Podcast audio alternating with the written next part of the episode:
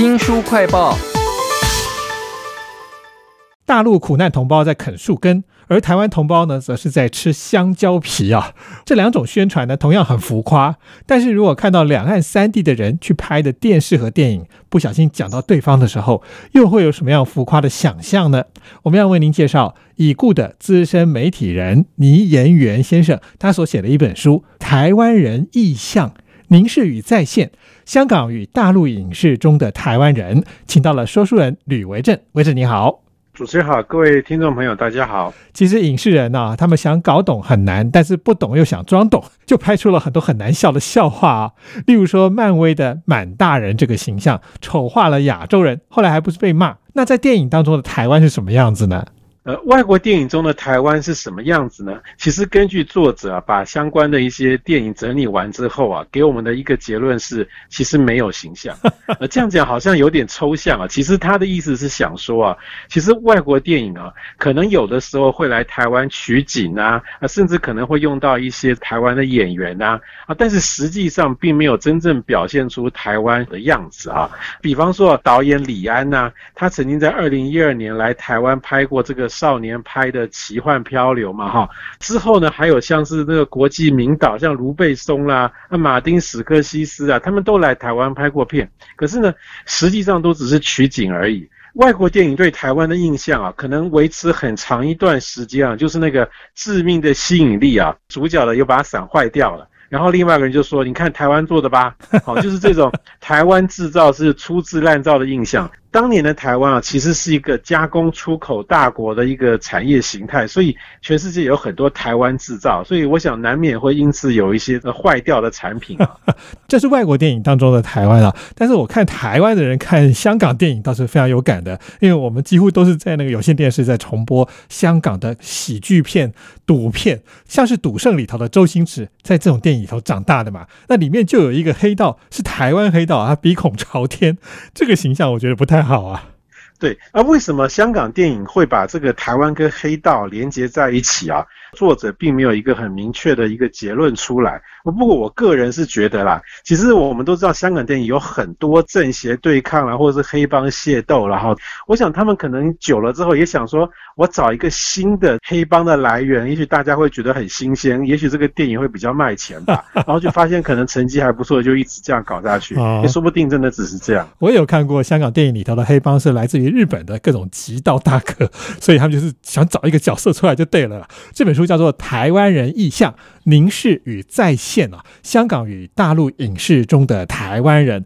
那我想香港的影视当中还有很多很立体的角色，哎，现在我们都熟知的像是古惑仔，或者是大陆来的大圈仔，还有雷洛探长那种黑金都结合在一起的这种人物，哎，对不同年代做的电影啊，他们一定会很贴近当时的一个时代的氛围哈、像刚刚讲的香港电影有很多台湾，然后一定会扯上黑帮。其实到了后来啊，差不多两千年前后啊，作者挑了三部相关的电影啊，也同样是把台湾跟黑道扯上关系，但是呢，又扯上了政治。像其中有一部叫做《黑金情义之西西里》，剧中的年代差不多是在一九九五年立法委员选举的时候，那个年代台湾很流行黑金政治这四个字啊。那像这部电影就讲到那个时候啊，政治如何跟这个金钱跟黑道扯上关系。后来还有另外一部电影叫做《弹道》。它其实是在讲二零零四年啊，而那一年的总统大选啊，大家一定会记得这个三一九枪击案，就是那个两颗子弹嘛哈。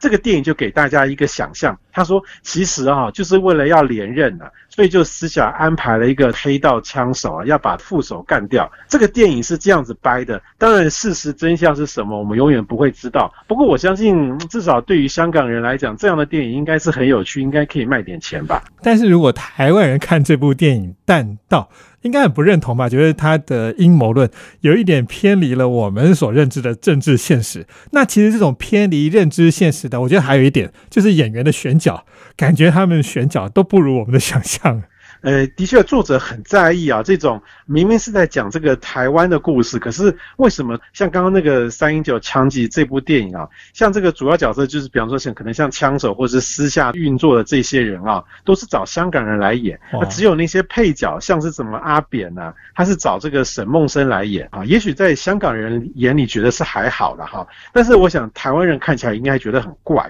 因为沈梦生其实是一个讲国语的演员。呃，实际上在当时啊，那个三立啊，他自己还做了一个电视剧，叫做《阿扁与阿珍》呢。啊，大家还记得他是选谁来演阿扁吗？他就是陈昭荣啊。啊，所以沈梦生 VS 陈昭荣，大家马上就知道说谁比较像阿扁那种感觉。所以我想这整个事情其实应该不需要看得那么严重啦。就是说，对于香港观众来讲啊，主要的演员都是他们自己熟悉的人物，这样子应该就 OK 了。至于那些次要，他们觉得不重要。只是呢，这部电影到了台湾，大家会觉得好像那些台湾演员才是主要角色嘛，所以他会觉得怪。是这本书叫做《台湾人意象》啊，其实是一个比较学术的角度在看中国大陆以及香港的影视作品里头到底台湾人长什么样子的啊。如果是中国大陆有兴趣要拍一个电影，要讲到台湾的话，有没有什么比较特殊的例子呢？呃，作者是提到了一部大陆的电视剧啊，叫做《原乡》，剧情虽然表面上是在讲当年啊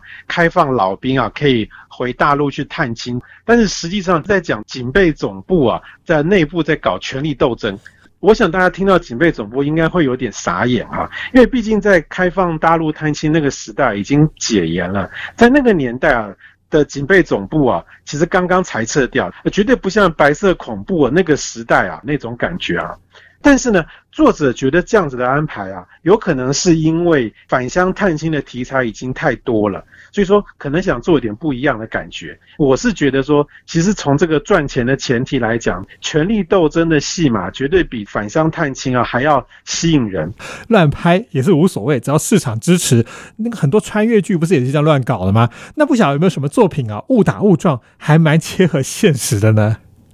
有啊，哎，作者就提到《古惑仔胜者为王》电影里面有一个打群架的场景啊，那个时候刚好是阿扁刚刚当选总统。这群帮派分子在一个餐厅里吃饭，演台湾的黑道的这个小黑柯受良啊，就站起来举杯说：“哎，大家来来喝酒吧！”啊，为什么呢？因为阿扁当选总统啊，大概会乱讲话，所以那个大陆应该会打过来，所以呢，今朝有酒今朝醉。隔壁桌啊是一些大陆人，他们听到这个就不爽了，意思就是说你在搞台独，两边就起冲突，开始打起来。那这时候呢，帮派分子有香港来的，他们就开始站起来打圆场，说：“哎呀，大家不要打，都是中国人嘛，不要打。”没想到那个大陆人就跟他讲说：“我才是中国人，你们不是，你们是什么香港人、台湾人等等。”一直到最后啊，那香港帮派分子是陈小春演的，然后他一直高喊说：“好看吗？好看吗？”这应该是粤语啦，意思就是说啊，大家不要再打了，丢人现眼，给外人看，这样好看吗？嗯，我想这个场景就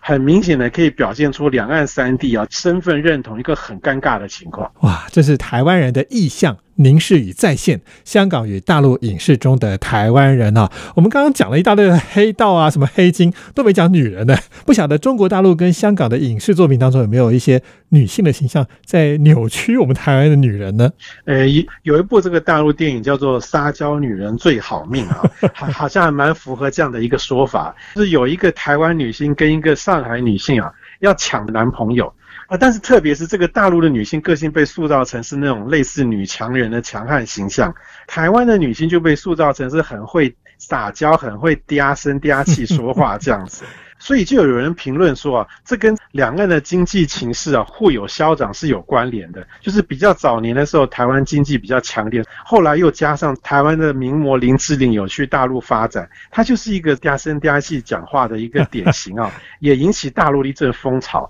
现在啊。大陆开始全面发起来了，也开始有自信心了，就会觉得说，你台湾人这种嗲声嗲气讲话实在很糟糕，还是像我们这样比较有阳刚的气息讲话也比较对。然后呢，就反过来有一种说，我是阳刚的大陆人，我要保护你应有的台湾，所以相对来讲就有点开始否定说，不要那样子嗲声嗲气讲话。反正我们做不到的事情，通通在影视作品里面像做梦一样，再怎么扭曲也没有关系啊。这就是台湾人意向凝视与再现。香港与大陆影视中的台湾人呢？作者是已故的资深媒体人倪延元先生。非常谢谢说书人吕维正为我们介绍，谢谢您。谢谢大家。新书快报在这里哦，包括了脸书、YouTube、Spotify、Podcast，都欢迎您去下载订阅频道，还要记得帮我们按赞、分享以及留言哦。我是周翔，下次再会。